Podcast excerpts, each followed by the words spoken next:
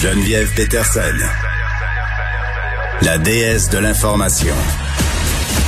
Vous écoutez Geneviève Peterson. Cube Radio. Mercredi, Elsie Lefebvre est avec nous. Elsie, salut.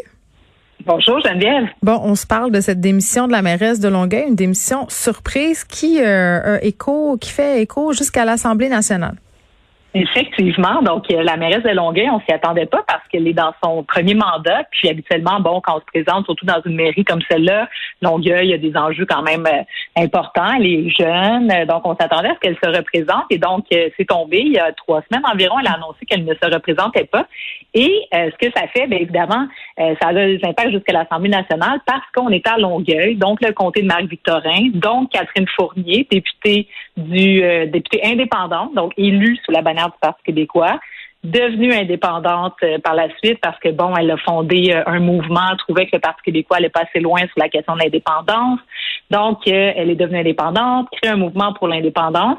Et là, ben bon, ça fait quand même plusieurs mois que bon qu'on est dans cette situation-là. Et bon, la mairesse d'initialement, il y a eu des appels faits auprès de Mme Fournier à savoir est-ce qu'elle serait intéressée à briller la mairie de Longueuil. Et oui, donc, elle serait intéressée à se présenter. Ce que ça ferait, c'est que ça libérait la, circonscription, évidemment, de Marie-Victorin. Et la question qui arrive euh, tout, évidemment, c'est de savoir si Paul Saint-Pierre Plamondon donc profiterait de cette chance de se présenter euh, dans la circonscription de Marie-Victorin à Longueuil. Alors, euh, notre collègue, là, Antoine Robitaille, la semaine passée, a creusé un peu cette question. Puis en analysant les choses, c'est que ce qu'on se rend compte, c'est que Marie-Victorin, effectivement, c'est une forteresse du Parti québécois, mais c'est euh, maintenant euh, la région des, de, la Montérégie, c'est devenu un château fort aussi de la CAQ. Donc les chances attends, de fait, fait, tu veux dire que euh, en ce moment, un candidat, peu importe son parti, si c'est pas la CAQ, aurait vraiment peu de chances d'être élu? C'est exactement ça. C'est que, tu sais, c'est sûr qu'il n'y a pas Saint-Pierre Plamondon. Euh, on va vouloir qu'il se rende à l'Assemblée nationale, mais en même temps, s'il est pour se faire battre à l'élection, ça va être difficile. Tu sais, on vient de terminer un an de pandémie. Les derniers sondages montrent que euh, malgré la pandémie, euh, les critiques ou pas, peu importe, le, gouvernement de la CAQ et François Legault obtient près de 75% d'appui dans les sondages. Puis s'il y avait une élection demain matin, obtiendrait 48% des suffrages. Donc, peu importe que ce soit euh, une ancienne ou une forteresse parce québécois en ce moment. C'est à peu près certain parce qu'il faut se rappeler Catherine Fournier, elle était, euh, elle a survécu donc à la vague caquiste euh, à la dernière élection et donc elle est la seule députée là, du Parti québécois dans, dans, dans le Grand Montréal, dans, dans ce coin-là. Donc c'est presque impossible, voire suicidaire, que si M. Plamondon se présentait, qu'il remporte l'élection. Et donc moi, je me disais, bon, bien, faudrait que Paul Saint-Pierre Plamondon, ben, euh, décline. Euh, je veux dire, il n'y a pas d'intérêt à aller se faire battre. En plus de ça, bon, euh, s'il il allait dans une élection contestée, bien, il devrait prendre des mois et des mois pour essayer de gagner. Puis finalement, au bout du compte, je pense que ses chances de gagner sont, sont presque nulles.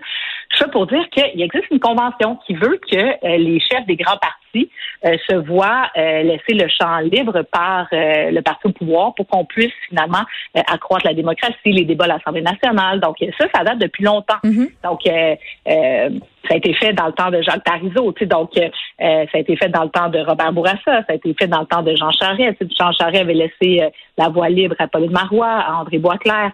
Philippe Couillard a eu la voie libre pour se présenter lui aussi. Donc c'est dans le fond, on laisse, on laisse la, la voie libre pour les chefs des partis. C'est ça. Exactement. Donc, euh, tu sais, Robert Bourassa l'a fait pour Jacques Parizeau à l'époque, donc ça date de plus de 35 ans.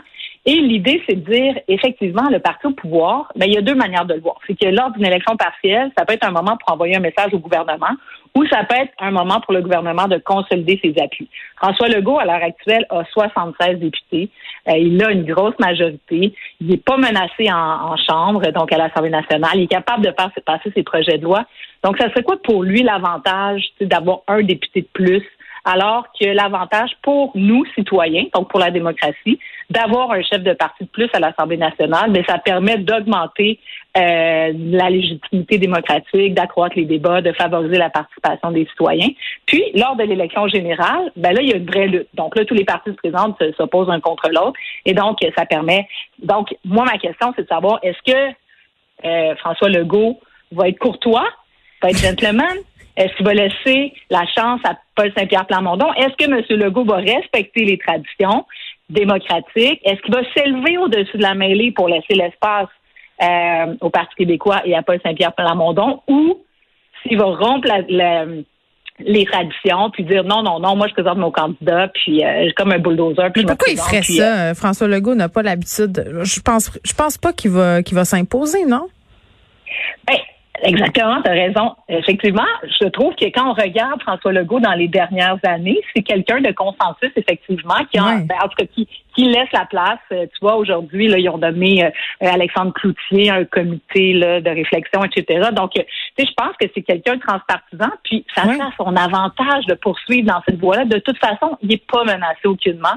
Euh, Paul Saint-Pierre Plamondon est déjà à l'Assemblée nationale, puis de toute façon, une élection partielle, les élections municipales auront lieu, euh, bon, déclenchées en septembre, l'élection va avoir lieu en novembre.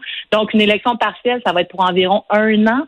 Donc, euh, c'est pas un an qui ferait la différence pour François Legault. Donc, moi, j'espère effectivement que le premier ministre va s'élever au-dessus de la main. Il va respecter la tradition, va tendre la main mais c'est pas les signaux qu'on a reçus dans les dernières semaines. Donc, oui, parce qu'il y a de la tension, il y a de la tension entre François Legault et Paul Saint-Pierre Plamondon. Mais le, contraire me surprendrait là, par rapport euh, à si oui ou non il va lui céder la place. Moi, je pense qu'il va, il va être bon joueur comme il a l'habitude de l'être. Euh, tu voulais qu'on se parle, euh, Elsie, des possibles allègements concernant le sport qui vont être annoncés vendredi.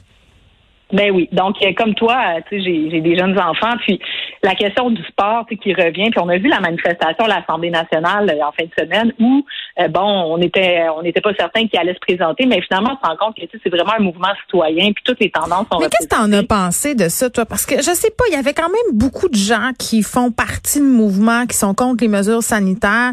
Puis je, comprends vraiment, je trouve ça légitime qu'on se pose des questions sur le sport. Je trouve ça légitime aussi que certains parents disent, ben moi, mon jeune, en ce moment, il c'est plus trop se garrocher, puis on est en train de le perdre. je comprends tout ça, là, puis je suis tellement solidaire de ces parents-là, puis ces jeunes-là. Sauf qu'en même temps, j'ai eu un malaise à voir certains membres des oppositions marcher aux côtés de complotistes connus. Oui, ça c'est certain. Donc c'est sûr que ces complotistes-là, euh, ben c'est ça, ils ne croient pas, euh, ils croient pas du tout là, à, à la science et en tout cas bref, euh, ils décrivent depuis le départ. Donc c'est sûr qu'on aimerait que ces gens-là, bon, soient pas nécessairement associés à cette cause-là, mais en même temps, le mouvement est beaucoup plus large. On a vu euh, Michael Kingsbury, qui, ben le champion olympique, qui est sorti pour dire, ok, parce que tu sais dans le fond quand on regarde la santé publique depuis le départ, tu sais, ils ont permis à l'élite, la crème de la crème des, des, jeunes sportifs au Québec de pouvoir poursuivre l'enseignement, le, le, sport. on dit euh, le sport études est permis, mais le sport. c'est parce que pour eux, c'est une carrière. Tu sais, Elsie, on va se le dire, là, euh, si on empêche les sports d'élite d'être, ben, t'empêches les gens d'avoir une carrière, t'empêches des équipes de sport professionnels qui génèrent du revenu de jouer, empêcher les jeunes au secondaire de jouer au hockey. Je veux dire, OK, là, je comprends, mais, mais c'est pas non plus un, une question nationale. Tu as tout à fait raison. Oui, tu as tout à fait raison là-dessus. Mais là, ça fait un an puis tous les autres, parce que là, puis j'écoutais le, gouvernement, de la santé publique, puis là, ils disaient, on va essayer de regarder pour le parascolaire. C'est parce que le parascolaire, ils en ont déjà des, ben du sport dans les écoles. Puis ça va être le parascolaire en bulle classe, tu sais, c'est un peu ridicule aussi, là. Exactement. Puis là, tu sais, c'est de dire, bon, mais dans le civil, tu sais, il est, il est temps d'essayer d'ouvrir un peu. Tu sais, je comprends, tu sais, qu'ils disent, bon, euh, il peut y avoir de la contamination, euh, les enfants, mais, tu sais, il y a des affaires qui marchent pas. je te donne un exemple. À Montréal, les arénas sont ouvertes.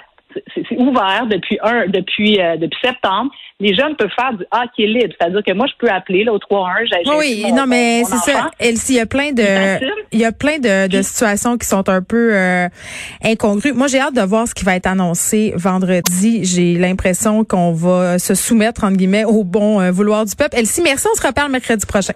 On se reparle. Bye.